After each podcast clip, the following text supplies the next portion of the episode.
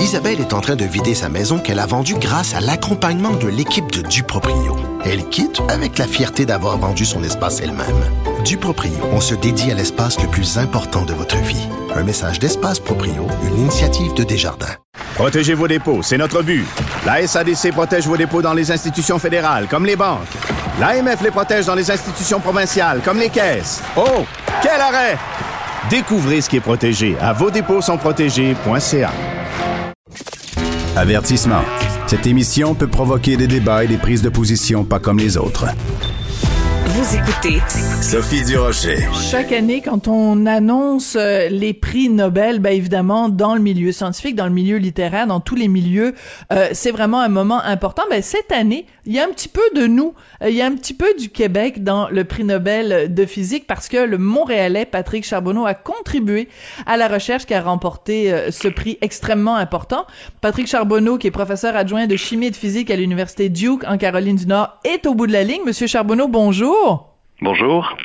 Écoutez, c'est extrêmement euh, important. Donc, euh, vous avez euh, contribué à ce, à, ce, à ce prix Nobel de physique remporté cette année. Expliquez-nous quel est votre lien avec ce prix-là cette année. Ben, tout d'abord, il est important de spécifier que le prix Nobel a été accordé à, en fait, la moitié du prix Nobel de physique a été accordé à Giorgio Parisi de Rome, avec qui euh, j'ai eu l'immense plaisir au cours des dix dernières années de, travailler. Donc, la contribution sur laquelle euh, ou la partie sur laquelle j'ai contribué, vraiment, c'est via le travail que Giorgio Parisi et moi avons fait ensemble. Et, ce n'est pas que nous deux, on avait aussi d'autres collaborateurs, Francesco Zamponi, Eric Corwin et d'autres, etc. Et euh, et oui, et donc c'est via cette, euh, cette, cette avenue-là. Oui. Alors donc euh, vous êtes euh, donc lié à la moitié du prix Nobel de physique et on, on reconnaît là évidemment votre humilité de, de, scientifique. Alors pour quelqu'un qui ne connaît strictement rien en physique, est-ce que vous pouvez nous expliquer pourquoi? Parce que le prix Nobel, évidemment, c'est la récompense euh, suprême. Euh, donc, c'est pour vraiment des travaux de, de pointe. Donc, pour quelqu'un qui est un néophyte, c'est quoi euh, la teneur du prix qui a été remis cette année? Donc le prix, euh, donc la moitié du prix en physique a été accordé pour pour l'étude des systèmes complexes. En fait, Giorgio Parisi a initié une, une, une compréhension des systèmes complexes il y a un peu plus de 40 ans, et c'est cette influence-là qui est, est reconnue aujourd'hui. Donc, un prix Nobel en physique, n'est jamais accordé purement pour une idée. Il doit toujours y avoir une contrepartie euh, de validation expérimentale. Et euh, dans ce cas-ci, les, les, idées de Giorgio, avaient, comme ils ont été formulées il y a 40 ans, ont pris quand même un certain temps à se à se diffuser dans la communauté et à trouver des endroits où ça avait des impacts très concrets. Et la partie sur laquelle la, façon dans laquelle j'ai contribué, en fait, c'est en trouvant une des applications ou en motivant une des applications que, que Giorgio avait proposées et à valider cette idée-là. Donc c'est quoi? donc C'est quoi l'application? L'application, en fait, c'est l'étude des, des vers, l'étude, euh, une partie même de l'étude des vers, ce qu'on appelle les, les, milieux désordonnés ou les, les, les matériaux désordonnés. Donc on est tous assez familiers avec euh, avec le verre qui sont sur les, les, les, fenêtres extérieures des édifices ou qui couvrent euh, le dessus de nos téléphones intelligents. Mais il y, a, y, a, beaucoup plus, tu veux, à la classe de matériaux qu'on appelle les verres, qui inclut certains plastiques, certains certains métaux qui sont des solides, qui sont désordonnés. Donc, contrairement à, disons, euh, donc si on prend de, de, l'eau et on la refroidit en deçà de 0 Celsius, euh, la structure de l'eau change complètement. Hein. On a, on a l'eau qui, qui, est liquide et qui devient un solide. Et si on avait, et si on a accès microscopiquement à la position de chacune des molécules d'eau, on voit qu'il y a une différence remarquable entre l'eau sous forme liquide et l'eau sous forme solide. Ce qui est remarquable avec les verres, c'est que même si on passe du liquide au solide, au point de vue microscopique, dans l'organisation telle des, molécules ou des atomes, c'est pas évident ce qui a changé. Donc, ah c'est un peu ça le cœur du, problème des verres. Et dans ce grand problème des verres-là, il y a une partie en particulier qu'on a étudiée. Qu'est-ce qui, qui, se passe quand on est à très basse température? Euh, quel genre d'excitation, quel genre de, de, relation, on appelle une criticalité qui se développe dans certains systèmes à basse température. Et c'est l'aspect très précisément sur lequel euh, les idées de Giorgio ont, mené à des prédictions et qui ont été validées au point de vue numérique et dans certaines circonstances aussi au niveau expérimental. Et c'est ça qui a été reconnu. Ouais. Alors vous vous en parlez, euh, Monsieur Charbonneau, et c'est clair, c'est limpide. Je, je, dois vous le dire, vous êtes pas mal plus clair que mon professeur de physique j'étudiais la physique euh, au secondaire. Et en fait, c'est c'est c'est passionnant parce que vous nous parlez de choses bon d'objets de, de la vie de tous les jours dont on ne soupçonne pas la complexité. Euh, et en même temps vous me parlez puis moi je, je il faut que je revienne à ce que j'ai appris euh, euh, au, au, secondaire. Est-ce qu'on n'a pas un déficit de façon générale de, de formation scientifique? C'est-à-dire que euh, on, on, les choses qu'on apprend au secondaire après on s'en souvient plus. Est-ce qu'il n'y a pas un travail qu'on devrait faire dans la société pour que les gens comprennent plus la science qui nous entoure? C'est une très bonne question. Euh, on peut toujours faire plus. Ça fait partie un peu des mandats des scientifiques d'essayer de communiquer euh, les idées scientifiques, de, de retourner, de, de s'engager, que ce soit via des musées, que ce soit via l'éducation même.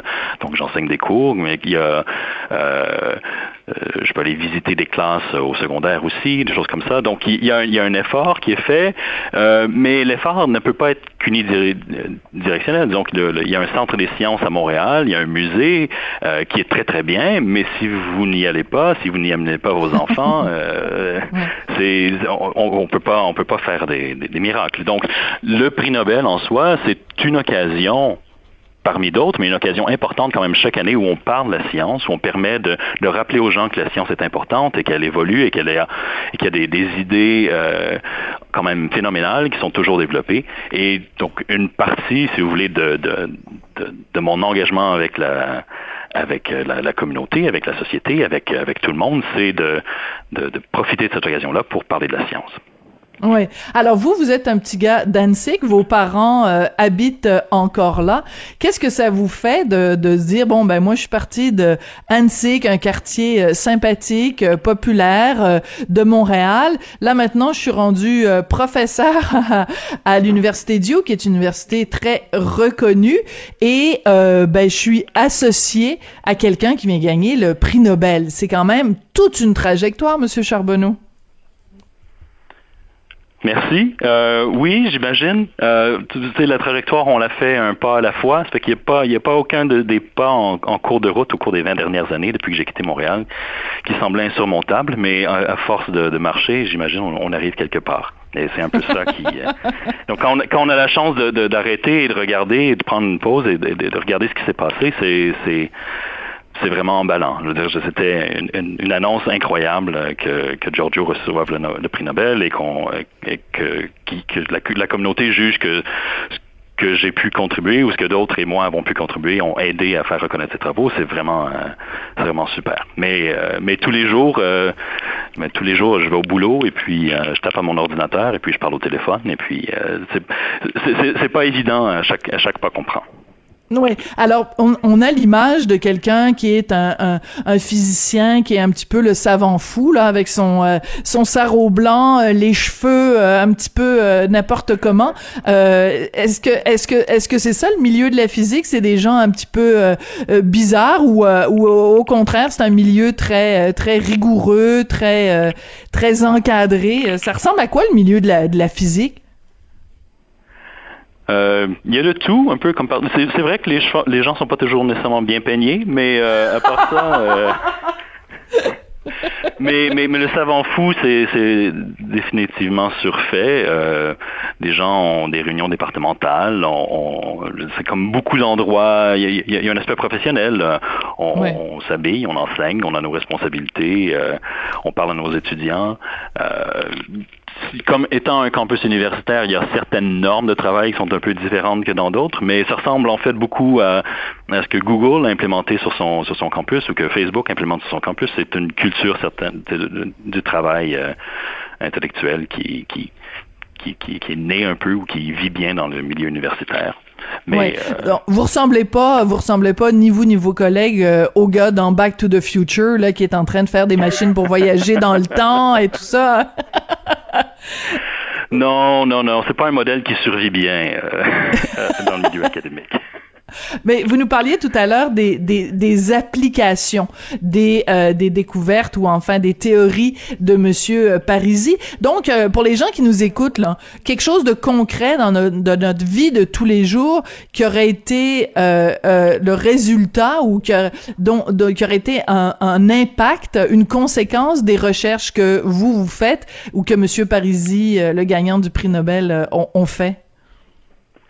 Oui, donc, donc Giorgio, les idées qu'il a développées euh, s'appliquent vraiment dans une, une, une, une, grande super classe de problèmes. Donc, je vous ai parlé un peu du problème des verres, qui est le, le matériau ouais. qui, qui m'intéresse plus particulièrement.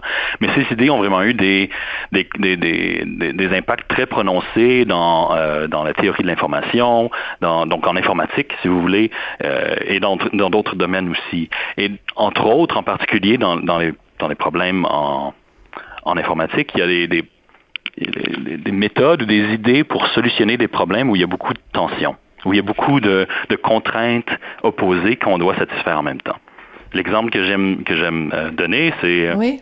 Je ne sais pas si vous avez déjà essayé d'organiser un mariage, mais si vous avez une, une, famille très dysfonctionnelle, il y a des gens qu'on peut asseoir à un côté de l'autre et d'autres qu'on ne peut pas asseoir d'un côté de l'autre.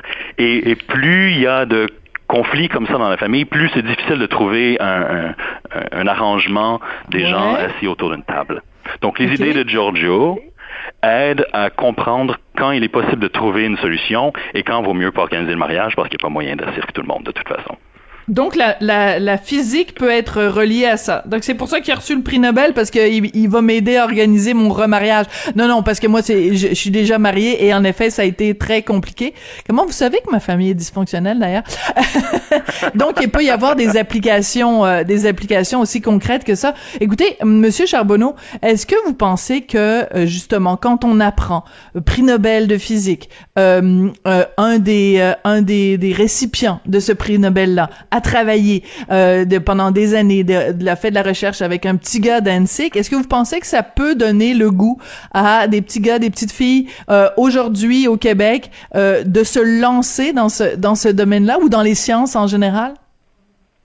J'espère, j'espère absolument. J'espère qu'on qu'on peut considérer comme comme étant un, un, une voie ou une carrière désirable et préférable. Hein. Il n'y a, a, pas que. On parle beaucoup dans les médias euh, des, des, accomplissements des, des, sportifs. On parle oui. beaucoup dans les médias des accomplissements de, de des docteurs et des, et, et, des avocats.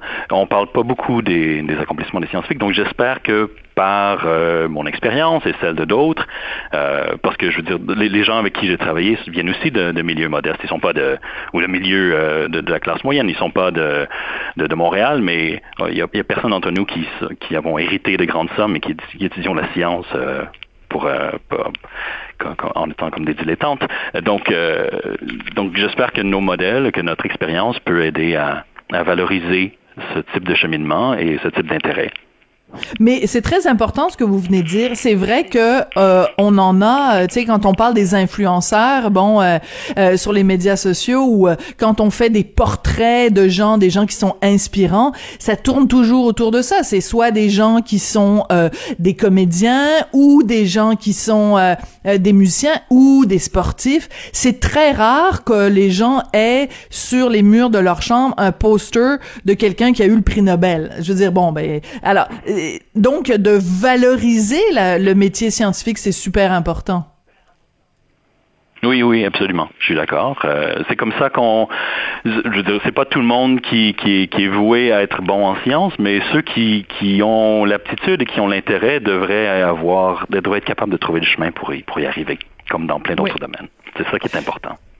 Et euh, toujours se rappeler, euh, moi, mon, mon, mon, modèle de tous les temps, c'est quand même Marie Curie. Elle a eu deux, corrigez-moi si je me trompe, elle a eu deux fois le prix Nobel, oui. une fois en physique, une fois en chimie. Oui. C'est quand même oui, assez impressionnant. Et euh, quelqu'un ah, lui a posé la question.